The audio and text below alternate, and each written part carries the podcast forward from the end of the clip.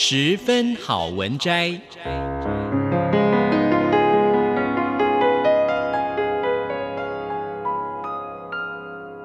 十分钟的心灵补给站。无论是快乐还是悲伤，不管是白天或是黑夜，阅读一篇好文章，也许只要短短十分钟。却能在你的心头低回，往复不已。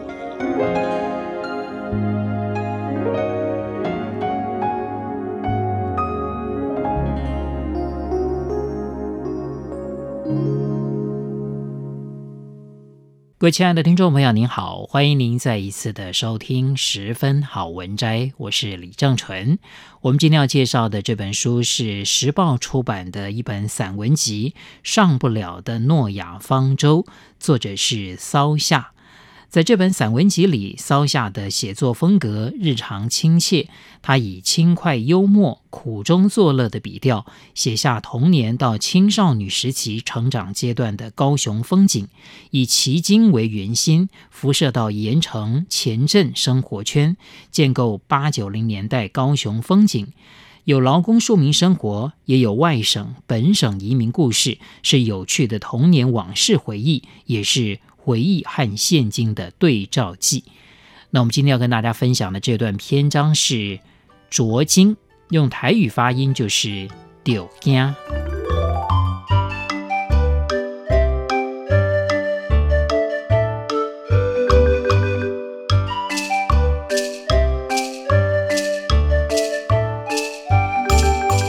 整个奇经岛上宫庙的香灰浮水，我看你应该吃过一轮了吧？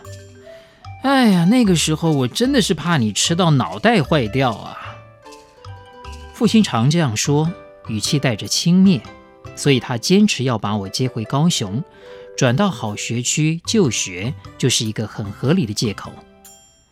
身为收惊常客，举凡夜梦惊醒、哭闹不休、上吐下泻、蛔虫蛲虫、久咳不好、注意力不集中。外婆多是领我以宗教的方式面对。收经的时候，我总是仰着头面对宫庙里的众多神像发呆。袅袅香烟总是一圈一圈把我围绕。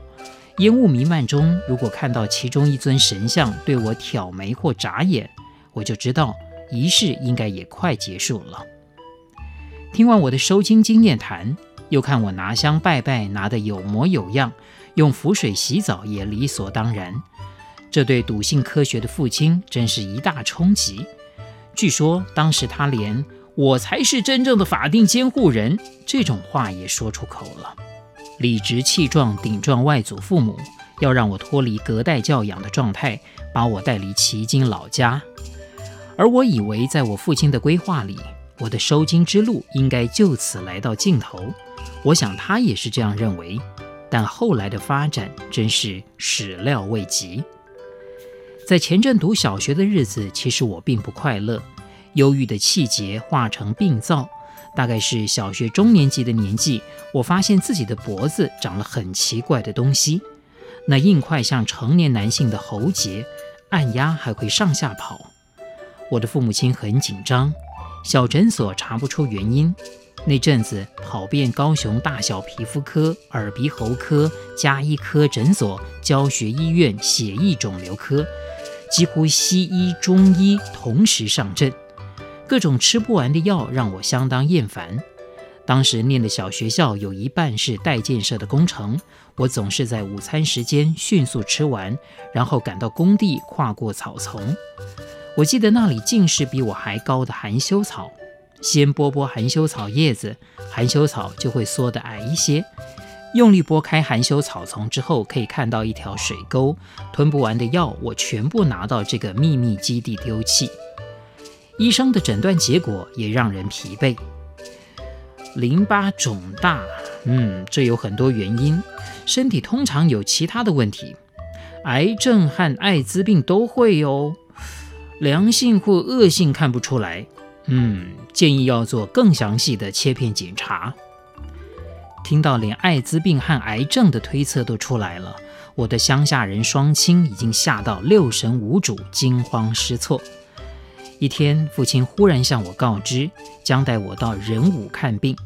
连中原普渡都不愿拿香的他，对我坦诚，他公司的长官要领路，将要带我去见一位师父。大概是因为他请了太多假带我看病，引起长官关切，上面的好意也不好推辞。如果你觉得很不科学，怕怕的，我们就不去吧。我知道他很想要我，摇头说不要，但我却很故意的点头说好啊。见到师傅的时候。我觉得这位师傅很不一样，他没有穿道袍，反而西装笔挺，样子比较像医生。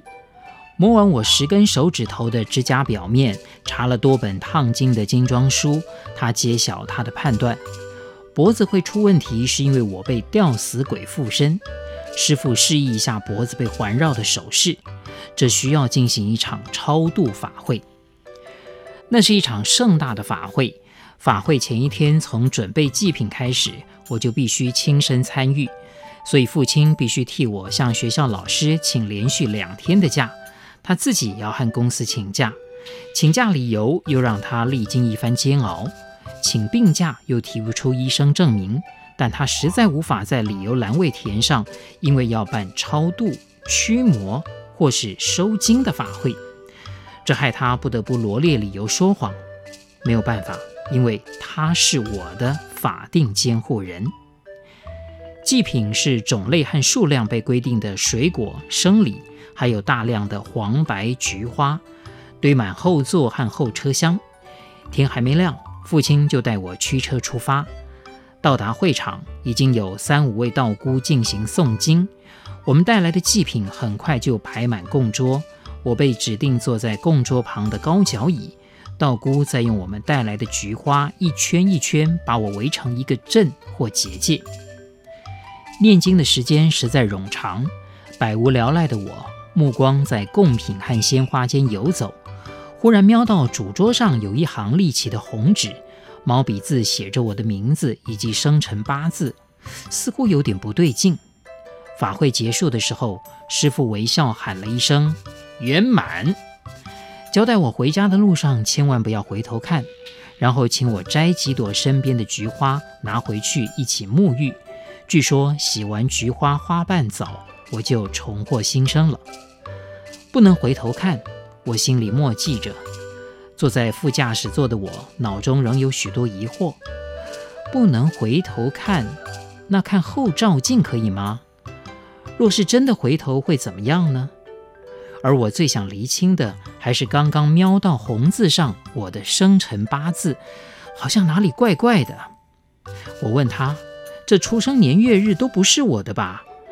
只见父亲惊叫一声：“啊，是呀！”真相大白，我的生辰八字果然写错了。父亲超成家里其他孩子的，这是理性思考、做事严谨的他几乎不可能犯的错误。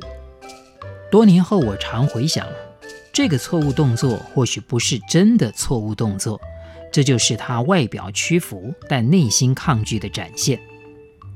但做完的法会也不可能再做一次，写错生辰八字，那法会还有效吗？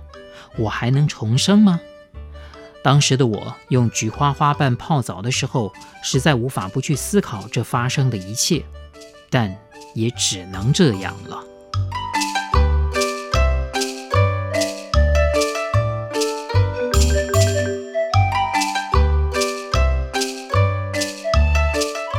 各位亲爱的听众朋友，我们今天所介绍的这本书是时报出版的《上不了的诺亚方舟》，作者是骚夏。非常谢谢您的收听，我是李正淳，我们下一次空中再会。